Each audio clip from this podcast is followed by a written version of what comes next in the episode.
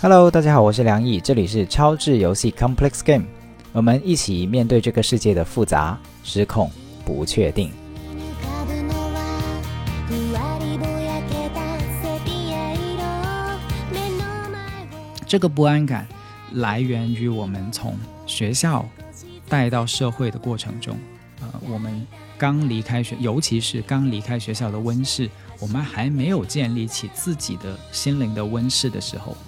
就会更强有这种感觉。スピード上げてゆくほど立ち止まることが怖くて速くなる职场它同时是一个情场，也是一个工作场。在情场里面，我会我们会说抛弃不抛弃，哦，会用这些用语。这些用语其实反映的是我们对呃这个组织、对这个地方的一些情感依恋。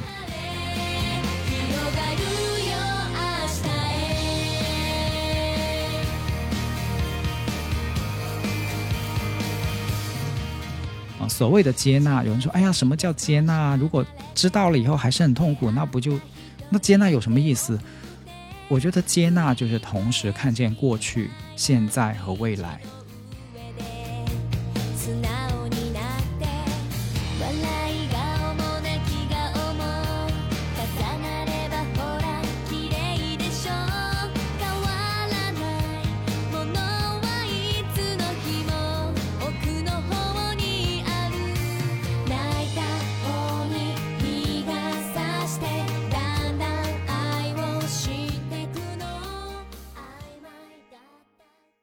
啊，今天想跟大家聊一个职场心态的问题，确切的说是怎么样去面对一些职场里面的不安以及不甘啊。那这个不安跟不甘有很多啦，就是搞砸了项目有不安，然后被人家瞧不起，然后有不甘。那我们这一次呢，其实是特别的想定位一种心态，或者说一种感受。让我们先从一个案例开始讲起吧，哈，听故事可能比较容易有代入感，哈。呃，这是最近一个朋友的经历，然后我听完了以后呢，也觉得他有非常大的普遍性，就是可能很多人自己也遇到过，或者自己有过这样的心态。所以他发生了什么事情呢？就是呃，他倾诉的时候就说，哎，公司最近呢让自己去带一个新人，带着带着就感觉自己内心有很大的不安，开始想哈、是不是公司想用这个新人来取代自己呢？哈、一想到这个人可能要取代自己，然后就教他的时候就心态就有很大的保留哈，或者是是甚至想在在工作互动的过程中都有一些情绪会冒上来。然后也会觉得很心酸哈，再往深处想就觉得很心酸。哎呀，自己是不是年龄大啦？呃，公司不想要自己啦，想抛弃啦，会有很大的这种呃难受在里面。然后就找人说话，并且他也他也自己察觉到了，就是哎，这是这是一种好像害怕被抛弃的心态哈，就是是不是也是需要自我调整呢？于是就聊天的时候提出来。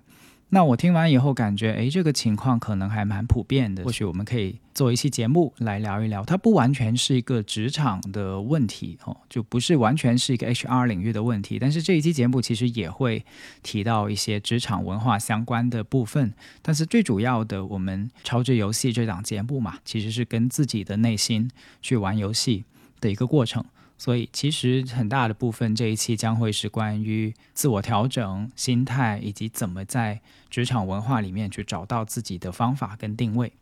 那我们就开始吧，哈。那听完这个朋友的这些描述，然后我首先是感觉，呃，我觉得很好的地方是他是有看见自己的情绪的。呃，我们说，当一个人没有办法看见自己的情绪的时候，他其实是陷在了那个情绪里面，哦。就是可能已经对这个新来的新人哈很有很有意见，产生了很多冲突，产生了很多摩擦，并且一直一直的在较劲。那如果他没有看见这个情绪的话呢，他跟身边的人的聊天聊起的就不会是自己的这些感受，而是在聊说，哎呀，这个新人怎么怎么样的不好啊，哈，公司怎么怎么样的不对啊，哈，他会可能开始抱怨这些事情。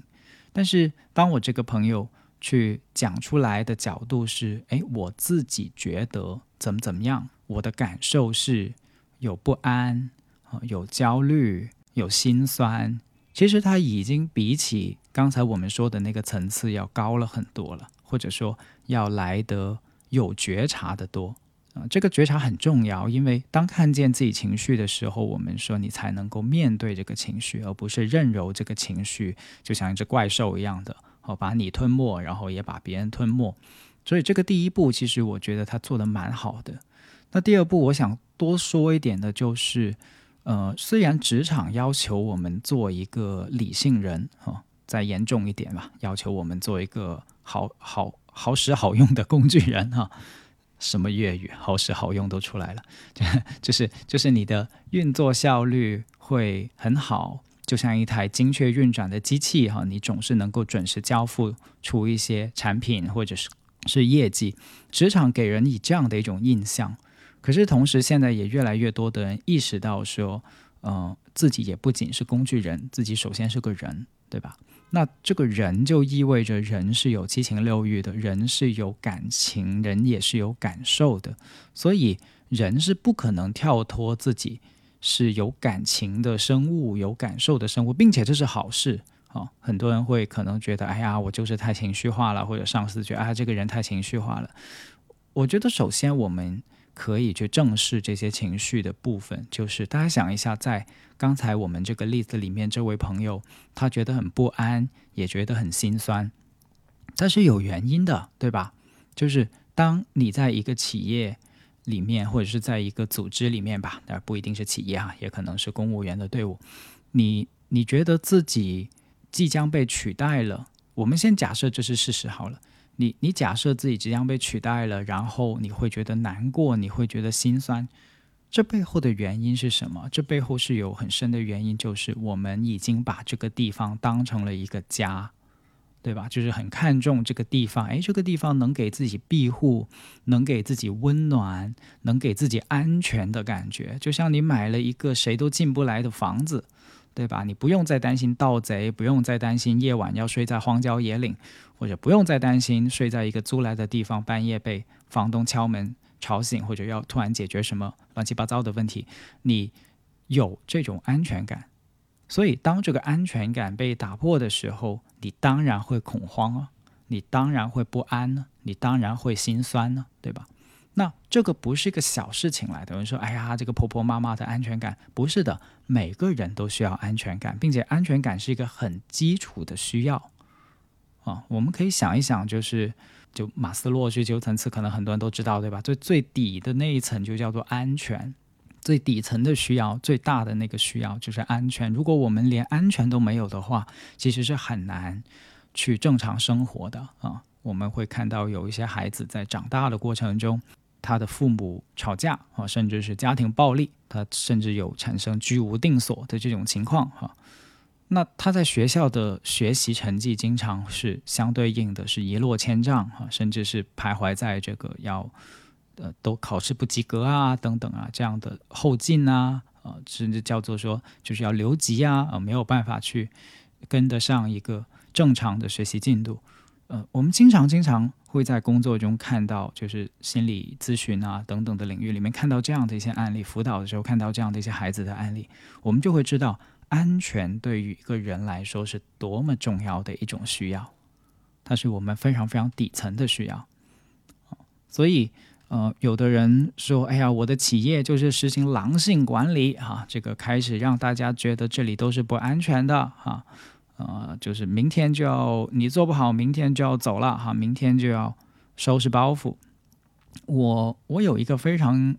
大的疑问，就是我们对人性的理解跟对人的理解到底是怎样的？当一个人被逼得走投无路，觉得居无定所、身身不由己，然后很没有安全感，在这样的情况下，他的能力是会大爆发呢，还是说他在？严重没有安全感的情况下，陷入这种焦虑的情况下，其实他的表现只能够是更不好，他的产出只能够是更低效呢。我们对人的理解、想象跟假设到底是什么呢？这个是很有关系的哈，因为这个会关系到我们后面的对于组织文化的一个推导或者说一个想象。然后，嗯，在这件事情里面，我们回到，就是安全感这个问题。所以正视自己有安全感这个部分的需要，我觉得是很正常的，是人之常情来的。我们如果跳过了它，恰恰如果我们跳过了它，那就等于跳过了自己最基本的需要，对吧？所以可以承认自己有一个安全感，自己可以承认自己想要一个温暖的家。因为你承认自己有一个温暖的家，你未来也才能够给别人一个温暖的家。因为你也知道，哦，我很需要这个东西，我很珍惜这个东西，所以别人也很珍惜这个东西。所以，当我做领导，当我做企业主，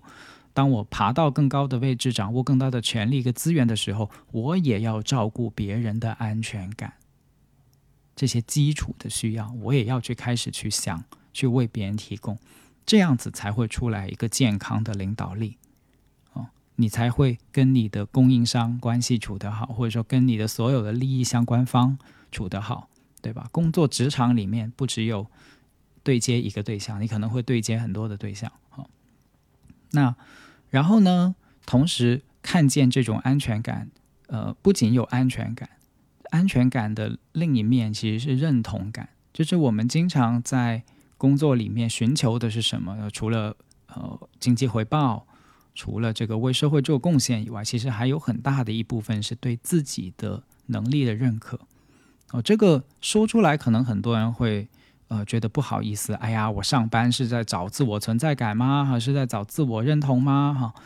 呃，不要做这些形式主义的事情。我跟大家说，如果我们不认同这个需要，恰恰如果我们不认同自己有获得认同的需要，那么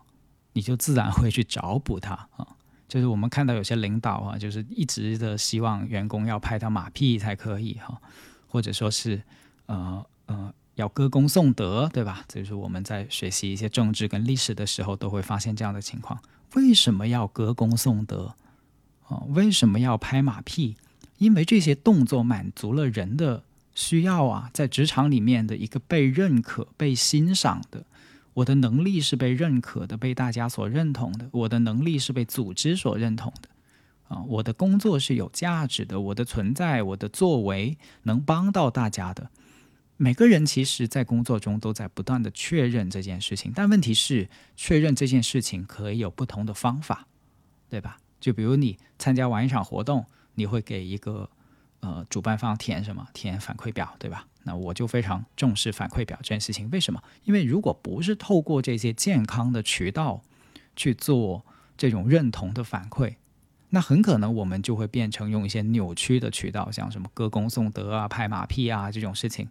啊，就饭桌上面推推杯举盏推杯啊，哈，这种事情去满足认同感，那就是很悲哀的事情，对吧？那就是也让很多人会觉得不舒服，很大的浪费。呃，非常的违心去做这样的事情，这一切的根源是我们首先去承认，其实人是有被认同的需要的。然后我们去想，那到底用什么样的方法，用什么样的渠道，用什么样的策略，呃，能够健康的、正常的去承载这样的认同呢？如果我们没有给员工设计这些，或者没有给领导设计这些，没有给一个组织设计好这些的话，那么这种认同就会枯竭。哦，这个泉水枯竭了以后，它并不是说就消失就不存在了，而是它就要在其他的地方找补啊，对吧？然后它就会把把它压在另外的一些地方，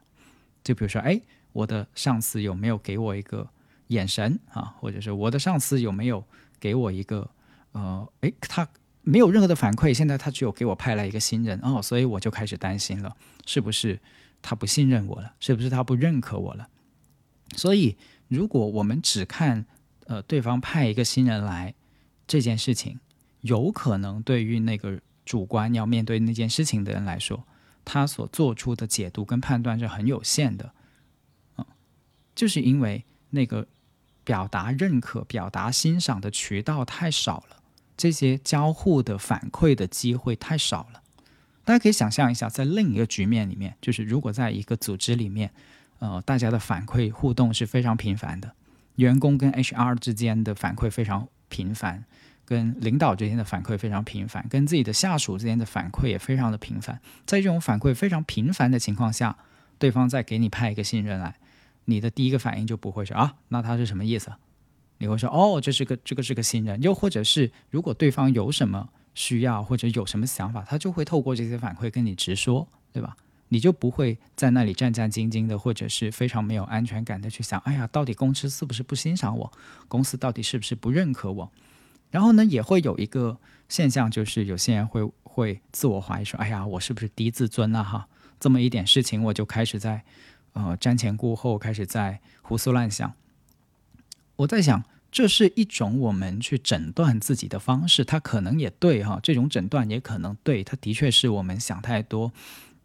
但是光这样子说自己没有用啊，就是他没有办法去，可能他没有办法帮助你去改变这个局面，或者说确认这个状况是到底对自己是好的还是不好的，或者自己下一步要怎么做。所以我刚才说的那个地方，就是如果我们想认清楚这个局面，呃，其中这个画，我们不只要看到这个画面里面有什么，也要看到这个画面里面没有什么。但这也是最难的部分啊，因为有些人可能从来没有经历过一个呃富富于反馈的职场，从来没有经历过一个言论的流动，呃，这些信息的流动是通畅的组织，所以他根本就想象不出来说，哦，原来这才是正常的，哦，原来呃，在一个信息流动比较顺畅的地方，我是不会有这些顾虑的啊。他他没有经历过，他自然没有办法想象嘛，所以这也是我把它说出来的其中一个原因，就是我发现，在一个信息流动更加顺畅，这些反馈、这些认同、这些欣赏流动的更加自在的多的啊这些地方，往往人的顾虑是更少的，人的安全感是更强的，人的胡思乱想的可能性是更低的，对吧？啊，这个是。我们看见自己的感受以后，所产生出来的对自己的感受的一些解读，哈，我希望这些解读能够帮助到你，不仅是看见自己的感受，也是去面对一部分你的感受。嗯，然后有些朋友说，哎，那当我自我连接完我的情感、我自己的情绪以后，我发现我真的就是自我认同很差，自我效能感很低，然后也观察到自己有一些低自尊，啊。那这个时候，我推荐大家做一件事情，或者说你可以尝试做一件事情，就是去把你自己在这个组织里面曾经做过的有价值的事情去列一列。那这个跟每年写这个组织汇报啊，这种年终总结啊，是有一些不一样的。就是，但是也有关系哈，因为那些不地方你可能已经积累下来了一些素材，但是你可能是站在一个汇报的角度的，就是站在我怎么汇报给领导啊，觉得好看，所以在某些时候你可能会觉得挺违心的啊，就是为了满足领导的口味，或者是为了满足这个。组织的期待啊，所以自己写的时候自己是不相信的啊，自己至少没有那种效能感，写的时候不觉得自己办成了很多大事儿。但是我推荐在这个时候，你特别的找一块时间来重新写自己在这个公司的简历啊，这个简历全称就是简单经历哈，就是你的历程，你的产生的整个历程，你就会发现，哎，我在这个项目里面。啊，做出了什么贡献？哎，我在那个项目里面做出了什么贡献？或者我在我在不只是项目，我在项目以外也为这个组织做了一些事情啊。其实我们说很多的效能感，恰恰是来源于那些隐形的付出。那些隐形的付出，它在创造价值，但是它一直没有被你看见，也一直没有被组织看见。它的价值，它的潜力一直都没有被看见，所以你。就会就会没有办法获得一个良性的效能感。那在这种情况下，我自己也真的曾经试过哈，就是在一个组织工作，然后有觉得心有不甘哈，就是在某些时候觉得，哎呀，怎么我做的事情好像一直都没有被认可、没有被看见的时候，我就尝试在想离开、想辞职、想不干之前做了一件事，就是去把自己的。呃，这些在这个组织里面的做过的事情重新列一遍，然后列完以后我很满意哦。那个满意是满意在于哦，原来我才发现我是真的做了那么多的事情，我那么的有价值，我有那么多的呃，真的为这个企业所创造的东西。那我列完以后，我马上就产生了两个疑问：第一就是这些真实存在的价值，我的领导知道吗？第二个问题，这些真实存在的价值，我的领导认可吗？啊，大家注意哈，知道跟认可是不一样的。知道就是知道，不知道就是一个认识上的问题。那认可不认可呢？就是价值判断的问题。也有的人知道你做了很多，也有价值，但是这个价值组织不需要啊，或者说这个企业在这个方向上它不需要，它需要的是另一个方向啊，那就等于你跑错路了，跑错方向了。你所需要做的是方向调整啊，或者是你的特长。那就很清晰了，你的特长、你的能力刚好不是企业所需要的，这样子也能够帮助我们摆正心态，就是诶，为什么我要离开？对呀，你离开这个公，如果在这种情况下，你离开这个公司，就是一个双方对双方来说都健康跟理性的选择，这叫做把你配置到，把你当成一个资源，配置到最需要你、最能够发挥你、最能够让你去实现自己的价值的地方，这是这是健康的呀。在在这个情况下，如果明确了是这样子的话，你的离开就会是健康的。那如果列完以后发现，哎，你的领导原来只是不知道，现在他知道了，知道了以后呢，还很想挽留你，那也是良性的，因为这就这就等于让双方又重新选择了一次。哦，原来这段婚姻哦，不是这段工工作关系是有价值的啊，它它是它是很好的，其实对双方来说都是个很好的选择。然后就重新回到一个安全的心态上面去。不管你是最后留下来还是选择离开，我们说都可以去呃做这样的一个小功课。这个小功课能够帮助我们从那种“哎呀，他不要我了”还是“我不要他了”，我被抛弃了还是要抛弃他的这种很非常的感性的过程里面，去回复到一个更加的。呃，它既是理性的，但也是有接纳的、有看见的过程里面。但也有一种可能性啊，就是你列完以后发现，哎呀，原来我列完了以后，我才发现我是如此的碌碌无为啊！我我我混了如此多的日子啊，这也是可能的哈，这也是一种可能。那那你就可能要反思一下，是不是真的企业受不了你的摸鱼啊，受不了你的碌碌无为哈，所以要把你开掉。这个也是可以反思的，对吧？这就是正常的反馈啊。我们生活在这个世界上，我们打一份工，不是说尽可能干的少少的，然后尽可能拿的多多的哈。用这种心态来工作的人，我在想，嗯，这个老板不会开心的，其实你自己也不会开心的啊。我们等什么呢？等着退休，然后等着死掉吗？嗯，这样的职场心态，我我会觉得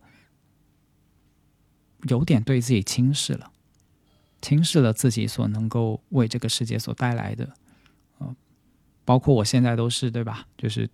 我在录这期播客，如果我的想法是我说的少少的，然后听的人多多的啊，这是一种什么心态？我必须去相信，或者说我我我愿意去相信，因是因为我觉得我说的话，我在跟你面前现在所阐述的一切，对你是有意义的。对我自己，对我们彼此都是有价值的，这是一个健康的交互，对吧？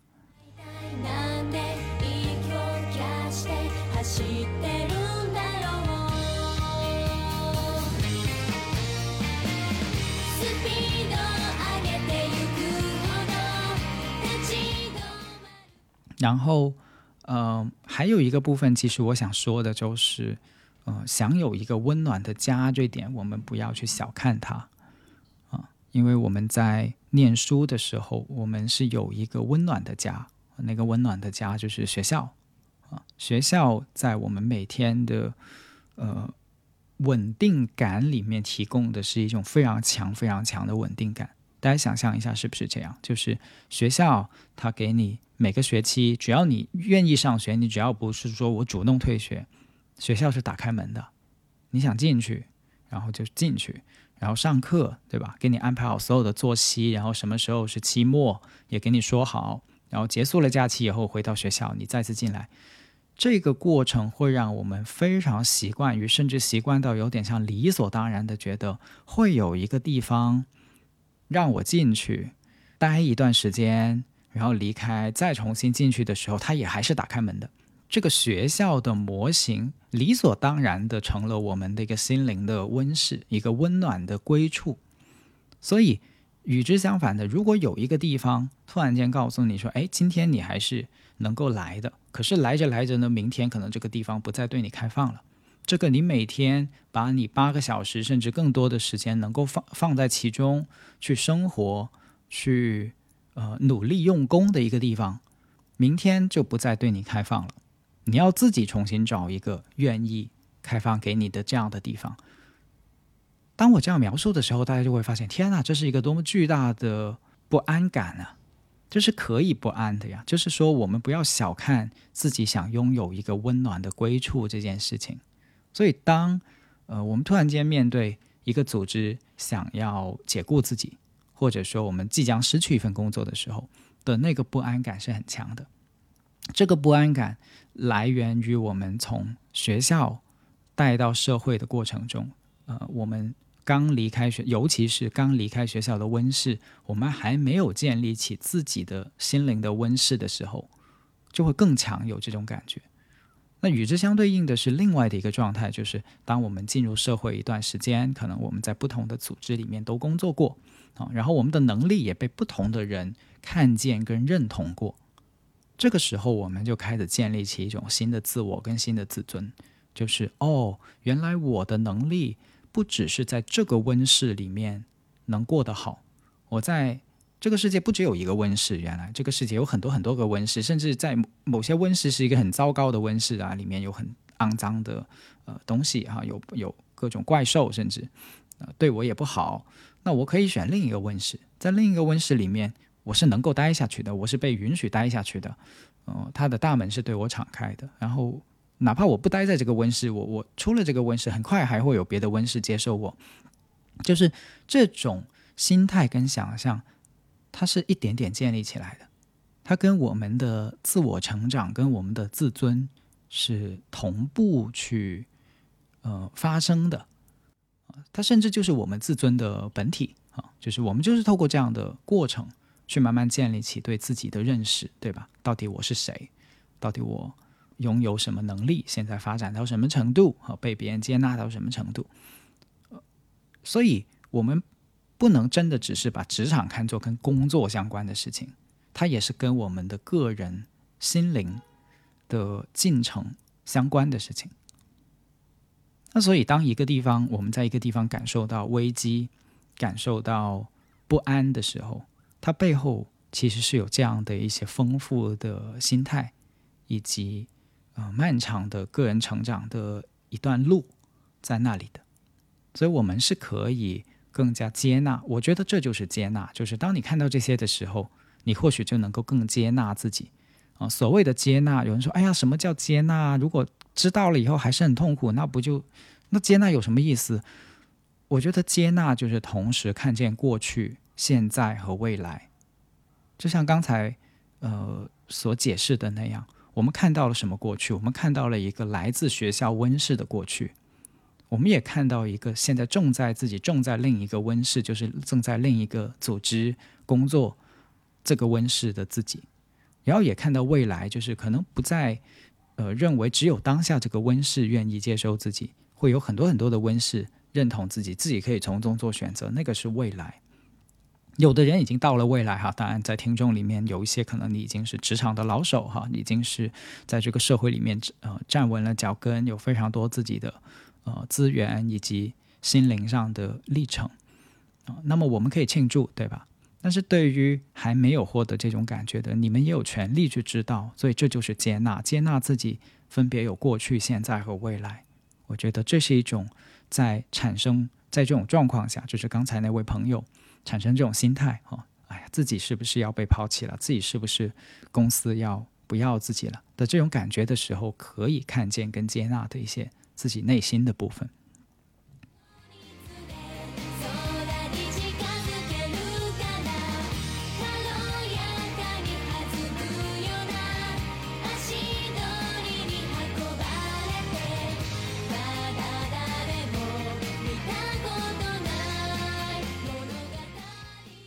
然后我想讲第二个部分，就是，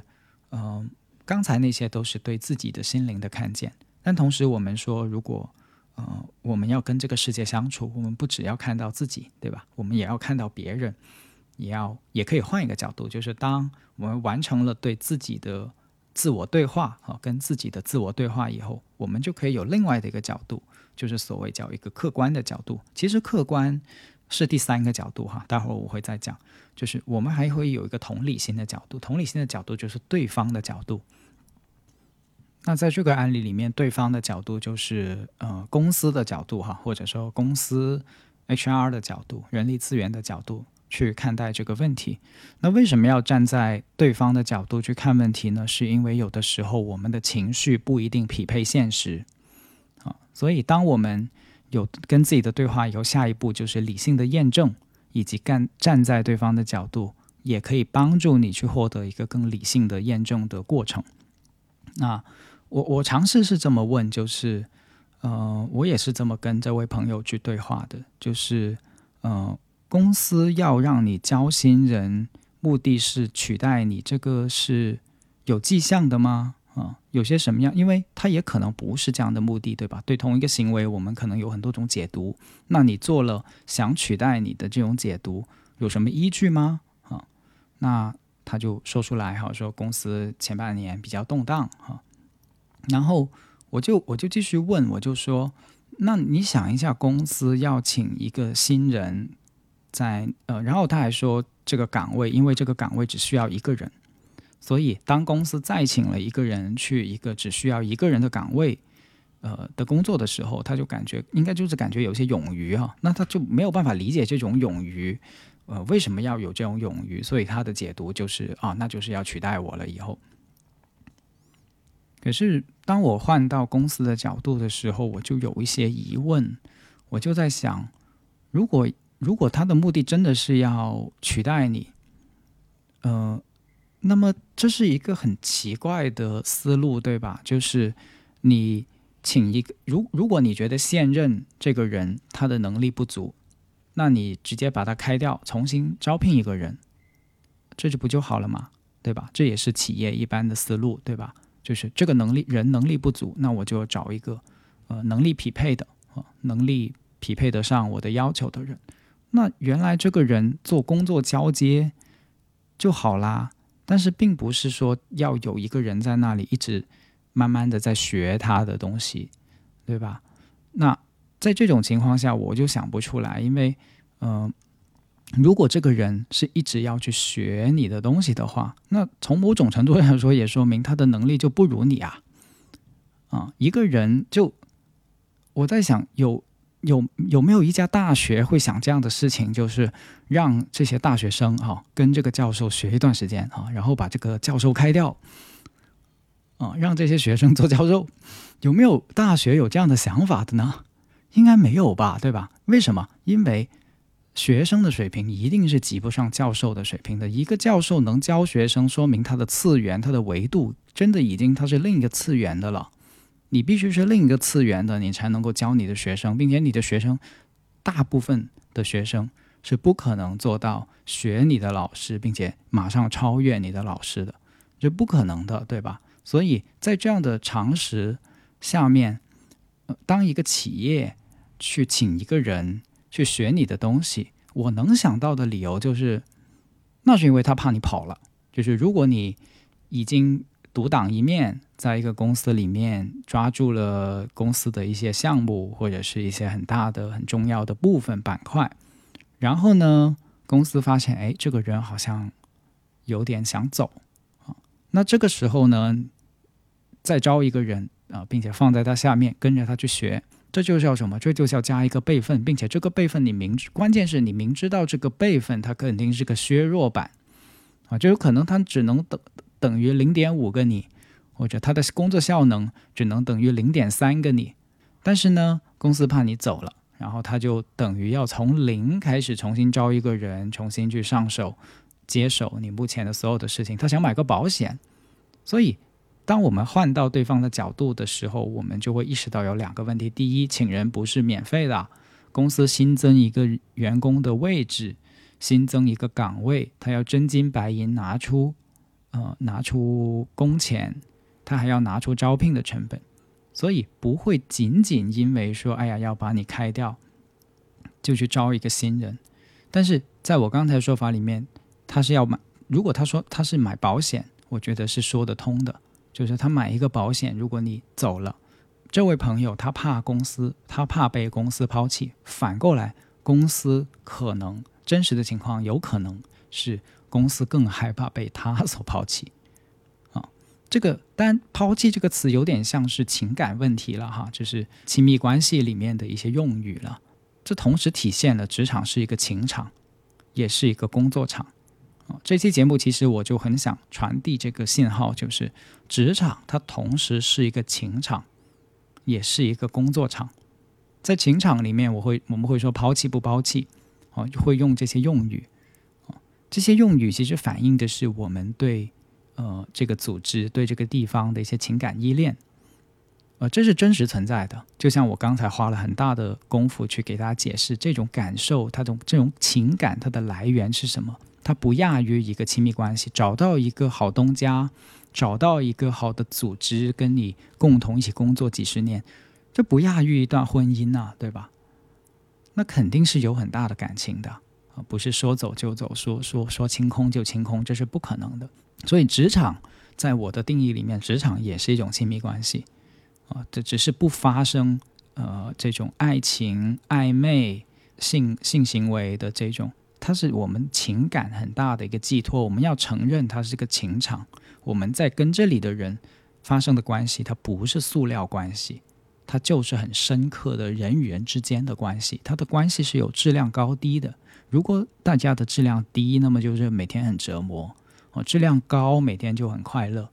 我看过很多的，我们去做一些调查，不妨去做一些调查，就是你身边，你做一个排名，到底是那个收入从高到低一路排下来，完全去匹配他的幸福度，还是说其实不一定的，其实是不匹配的？那工作幸福度最高的那批人，我们会发现有一个很大的特点，就是他在职场里面的关系，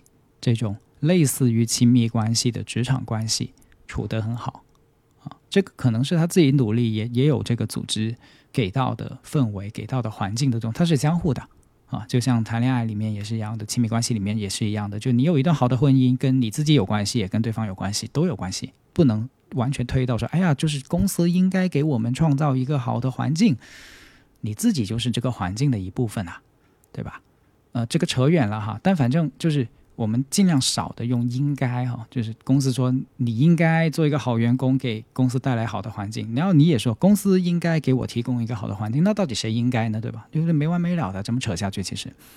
那我们回到刚才那个，就是正式职场是个情场，但同时也正式职场是个工作场。那在工作场里面，我们就可以很清晰的去谈：哎呀，多请一个人是要花资源的，为什么要花这个资源呢？它的它的目的是什么呢？甚至你可以大大方方的去问 HR，对吧？就是哎呀，公司花了资源多一个人，然后我发现这个岗位只有一个坑，一个需求，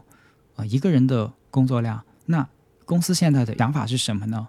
你现在是在帮着 HR 去反馈，去优化它的资源配置，对吧？所以这些对话是可以大胆说的，它很符合工作是个工作场的这种心态。所以在工作里面，我想同时。是有两种心态的，一种就是他的确是一个情场的心态，哦，这是个好心态。有些人说，哇，天哪，你把工作看作情场，注意我的定义，情场在我这里的定义不是拍马屁的、推杯换盏的，是那种真的情谊，大家一起出生入死的，就像一个呃战斗班组一样的之间的那种真实的关系、真实的情感，它是有情有义在里面的。而另一个部分就是正式。工作是个工作场，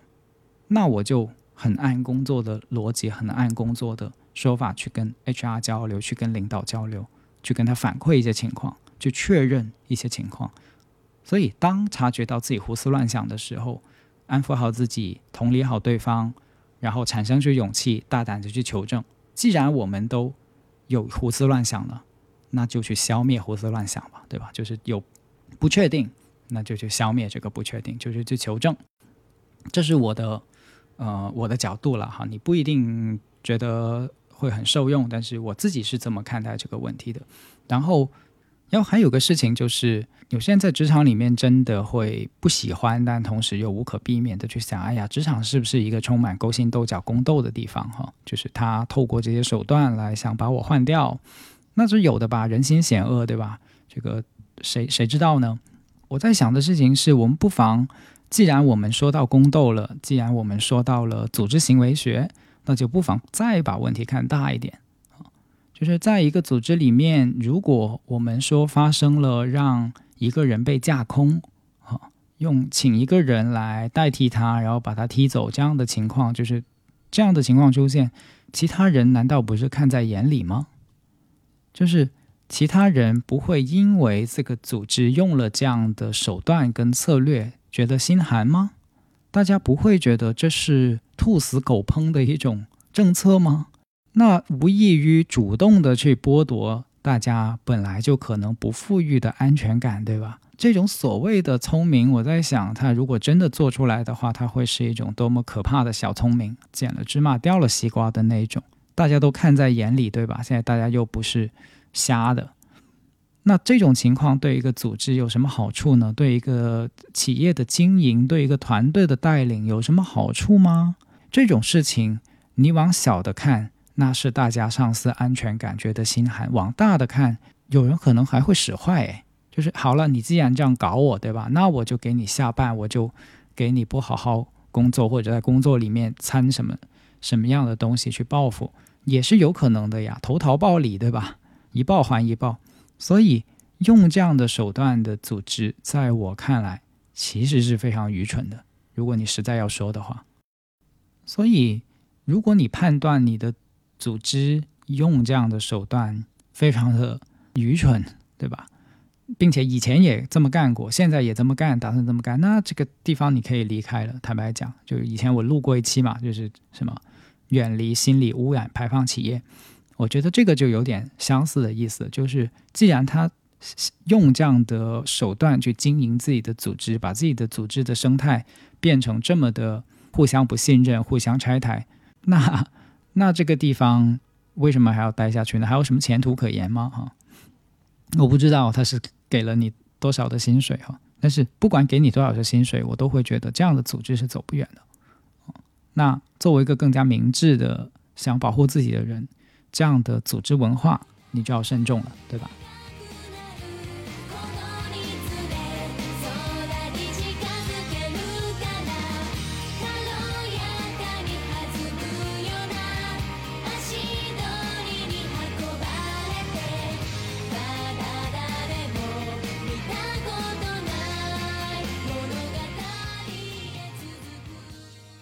在客观这个层面里面，我们还能做更多的，其实就是我们可以多想，就是哎，公司多花了钱，对吧？多花了钱，然后请了一个新人来跟我学习，可是只有一个岗位，他怕我走，呃，或者我怕他抛弃我，那这种情况是是这个组织的常态吗？他以前有过这样的？呃，前科吗？或者或者说组织上的文化吗？就是请一个人去学他的技术，然后把这个人开掉，因为这样子能够更便宜。有哦，对，有些人说那是因为那个新人更便宜啊，你是老人家了，然后呃，你的要的薪酬比较高哈，嗯，然后公司现在负担不起了，所以他想请一个便宜一点的人啊，然后学完你的东西，然后就把你踢掉，然后他就能够给更少的钱。那我在想，那 HR 为什么不？开门见山的跟你谈降薪呢，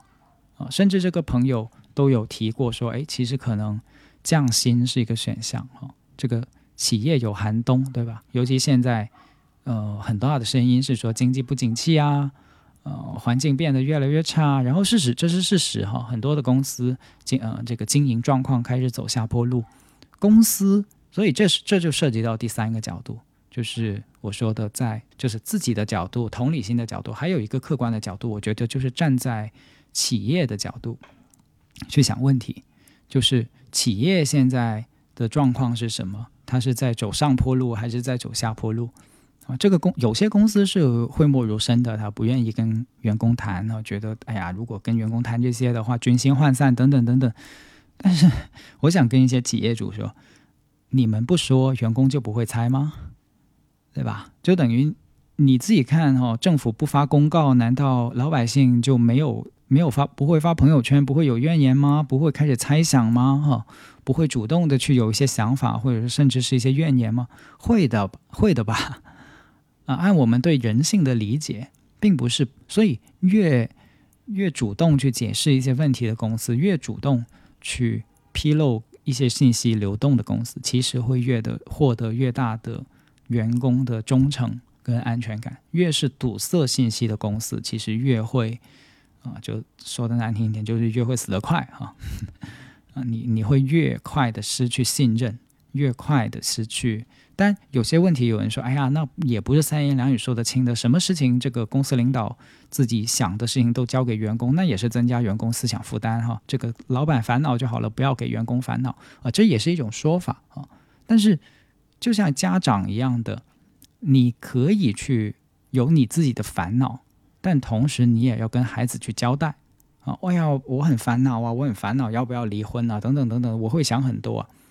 一个不成熟的父母是直接把自己所有的烦恼都倾倒到孩子的身上，并且让孩子去做自己的情绪垃圾桶，这个是不健康的。但是一个负责任的家长，一个成熟的家长是学会，我有自己的烦恼，我知道我有自己的烦恼，但同时我有一些信息要分享给孩子，我不能完全让孩子明明都看到我很烦恼了，并自己已经很有想法了，但是我一句话都不跟孩子说。啊，我什么关于感情的离婚的事情都不跟孩子做任何的交代，这是两个极端，这也不是一个健康的方式。对于公司来说，它有自己的上升跟有自己的呃下坡，这是很正常的，是一个周期来的。甚至有的公司经营不善，它需要它会需它会倒闭的，经营不善是会倒闭的。所以市场是不断变动的，公司也是不断变动的。那在这种情况下，认识到这一点对我们心态的帮助是什么呢？这期节目的主题哈，终于回来了。那我们对我们心态的主题就是，刚才我提了个比方，就是呃，我们需要温室，但是学校这个最初的温室实在是太坚固了，我们没有见过我们国家的任何一个学校破产的，对吧？拆掉的，对吧？就你上学上着上着，学校上没了，一种情况除外哈，地震。啊，真的有发生过吧？地震啊，地震，然后这个学校倒塌了，震没了。但是哪怕是学校倒塌、震没了，马上国家都帮你重建一所新的学校，对吧？在四川，在汶川，重新给你重建。所以学校在我们的固有印象里面，它就是永不倒塌的。这个意向非常重要，它给我们的心态树立了一个接纳我们的那个安全场所。公司的天然的状态就是一个活下来的企业，一个长期活下来的企业才是艺术，对吧？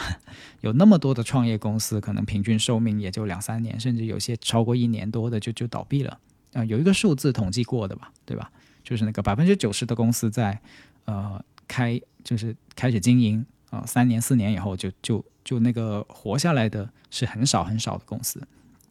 所以你的组织。也有可能会因为经营不善，或者是客观的环境，它就是会倒闭的，并且在现在我们的环境里面就是这样的一个状况，所以我们的心态是需要调整的，不能让我们原来那个对学校的想象，呃，有一个永远屹立在那里的呃公司或者是组织，永远接收着我们。呃这个这个假设其实是是我们来源于我们成长经验的一个假设，但是这个假设不一定成立。所以那位朋友有提到说：“哎呀，一想到另谋出路几个字，自己就觉得很心酸、很难受。”是的呀，我们这种另谋出路的时候觉得很心酸，就是因为我们刚才说的，原来这个有一个归处。这个归处突然间这种幻想不存在了，就像学校一样永不倒塌的一个地方，突然间发现哦，原来它是不存在的。现在我要自己自力更生，就像什么？就像一个离巢的小鸟，每一个小鸟最终都要离巢的。我打这个比方，其实是想呃，让我们的心态的调整可以有这样的一个方面，就是既意识到有一个温暖的。巢有一个温暖的家，有一个温暖的地方，可以成为我们工作的归处，这是很自然的需求。但同时，要寻觅一个这样的地方也不容易，要经营好这样的一个地方也不容易，也有可能出现这个地方轰然倒塌，然后我们再要另寻一个别的巢、别的温室、别的家园、别的归处。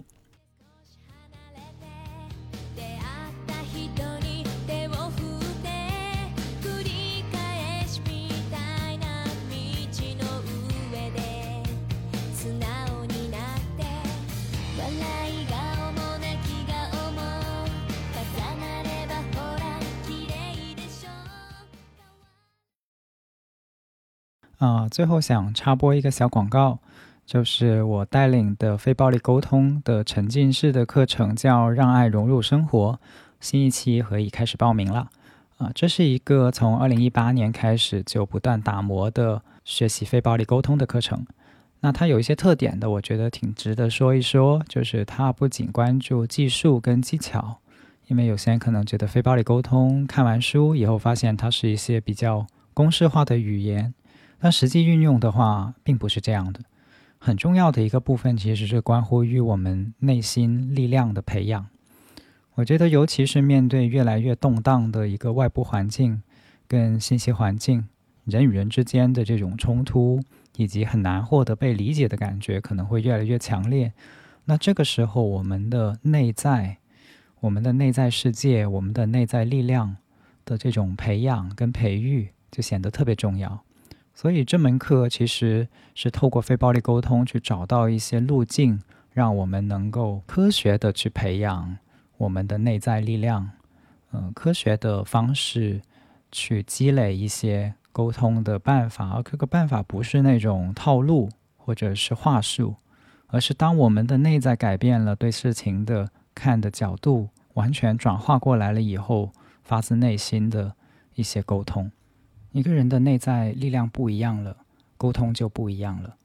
而非暴力沟通，我自己已经实践了，呃，差不多接近十年的时间，呃，滋养到我自己的生活非常非常多。然后可能你们听我的节目，包括我在听友群的一些互动，就会知道，呃，这个东西已经融入了我的生命，就是我完全就是用它去生活，用非暴力沟通去生活。所以你也可以说，这是一门用我的所有的生命经验来去带领的课程，呃，希望更多的人能够享受到，我觉得是一种享受，就是当我们能够活在与任何人产生连接，然后没有敌意，没有被愤怒不断的去消耗这样的一种生活里面的时候的那种平静、力量，以及与人之间的关系，都是享受来的。所以我特别想把这种享受也带给大家。它会循环开设的哈，但是每年的量可能也不会很大，就是可能因为我有的是线上跟线下，我要搭配着去呃带领，就是每去年比如说去年二零二一年可能只有两两个班哈、能带两个班，然后中间会呃间隔的去带领线下的工作坊。那今年疫情的关系，所以线下暂时没有办法开展，所以基本上线上的会多做一点哈，但是也不会多到很离谱，可能最多就四四个班这样子。所以我必须承认，这个班有一些局限性，就是人数的局限性，或者说这个能容纳的学习者的局限性。所以如果你想系统的学习非暴力沟通，以及有一个培育你内心力量的过程，呃，一群人陪你一起去成长的话，那么我觉得这个学习班是个很好的选择。它的名字叫“让爱融入生活”，所以这个名字的初衷以及它的效果等等、理想、期待等等，就是这个名字本身是这样的一门让爱慢慢在心中滋养跟滋滋润到呃生活的课程。然后我也非常的期待能在这门课里面遇见不同的人，然后有相互的支持、跟给予、跟启发。谢谢大家。